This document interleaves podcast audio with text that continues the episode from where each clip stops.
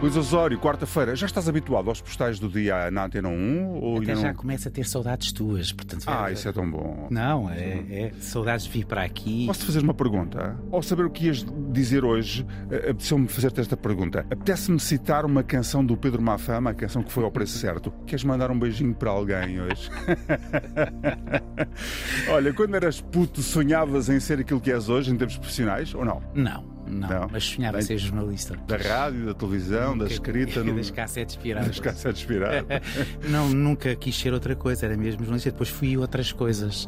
E, mas, mas na verdade, quando me penso, é sempre numa coisa que já não sou, mas que talvez venha a ser outra vez. Não... Uhum. Se calhar vamos ter que pensar um bocadinho sobre isso, sobre nas- as coisas que ainda vamos ter que ser na vida, não é? Mesmo com a nossa idade. Queres dizer-nos do que é que vais falar hoje no Postal do Dia? Vamos lá. O mundo está em mudança acelerada.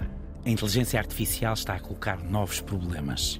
Da mesma maneira que a transição tecnológica e digital obrigará o mundo a mudar, dezenas de profissões deixarão de existir, milhões de pessoas em todo o mundo terão de encontrar novos rumos, novas profissões. Existe uma palavra em inglês, reskill, que é o mesmo que dizer requalificar. Em 5 ou 10 anos deixarão de existir caixas de supermercado, carteiros bancários disponíveis para nos atender e até seguranças. E depois há os toureiros e as touradas que aparentemente estão em declínio. No ano passado, números oficiais revelados há poucos dias, realizaram-se pouco mais de 150 eventos tauromáquicos, o número mais baixo de sempre. Nunca houve tão poucas touradas em Portugal e a tendência tem sido essa. Todos os anos o número diminui, todos os anos há autarquias que lamentam o sofrimento dos touros, que fazem perguntas, todos os anos há uma maior pressão política e mediática que sublinha o anacronismo da festa brava. Neste caso estou particularmente à vontade. Chamo Luís Miguel porque a avó Alice era louca pelo Luís Miguel da Veiga, um cavaleiro de se lhe tirar o chapéu. Mas factos são factos. A profissão de toureiro parece estar em extinção e muitos profissionais da tourada terão a necessidade de se requalificar. Fazer outras coisas, ganhar a vida de uma outra maneira. Não parece que haja motivos para nos preocuparmos, o que é uma excelente notícia. Diria até que não há nenhuma profissão em extinção que tenha tanta facilidade no seu processo de reskilling.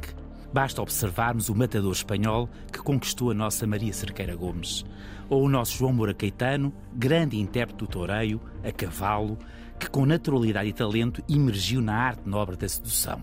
Namorou com a Floribela, namora com a Bárbara Norton de Matos, namoros parados por semanas, que seguiram, segundo as revistas da especialidade, a outros casos amorosos, sempre com mulheres bonitas e quase sempre mediáticas. A sua página do Instagram multiplicou os seguidores e as seguidoras. Há quem lhe pergunte coisas nos comentários. Ó João isto, ó João aquilo, desarmando o seu talento para deixar de ser toureiro e passar a ser influencer. Como o Tom Cruise no Magnolia, aconselhar outros homens na arte da sedução. Por que não? Muitos parabéns, muitos parabéns, João. É um exemplo que servirá para que outros toureiros possam encontrar um desígnio fora dos curros. Uma requalificação que me deixa invejoso, muito invejoso.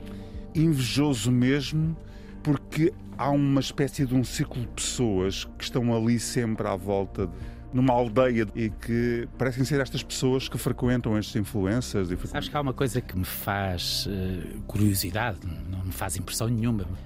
Eu que sou um solitário, sempre rodeado de muita gente e com uma família muito grande, mas sou um solitário e às vezes pergunto-me, epá, mas como é que as pessoas têm essa disponibilidade para conhecer tanta gente Que não estar, conhecem. e estar sempre em circuito que não fechado? vivem com essas pessoas. Com- é, no, nosso, no nosso tempo de jornalistas, no início, hoje está mais atenuado, mas os jornalistas estavam com jornalistas, casavam com jornalistas, tinham relações com jornalistas, os médicos a mesma coisa. Mas hoje, cada vez mais, nós vemos que existe também nestas estrelas mais populares, mais mediáticas, das revistas cor-de-rosa, que vivem num circuito fechado também. Repara que são raros os que namoram fora desse circuito. Os que têm Veja as televisões, os programas de entretenimento, que são quase sempre os mesmos que vão Sim. aos programas, Sim, não é? sim. E os namoros são quase sempre os mesmos das O mesmas que é pessoas. interessante porque há uma telenovela de ficção e há uma telenovela da vida real. Sim, e uns e outros são os mesmos.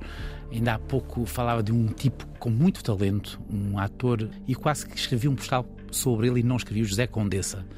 uh, rabo de peixe, estrela rabo de peixe, e que de repente aparecia todos os dias nas revistas o namoro X, o namoro Y, e eu disse: que pena, que pena, Zé, porque tu tens tanto talento. Mas olha, Luís, nós historiamos mano a mano. Amanhã encontramos outra vez. O grande tordo. Um abraço, até amanhã. Até amanhã.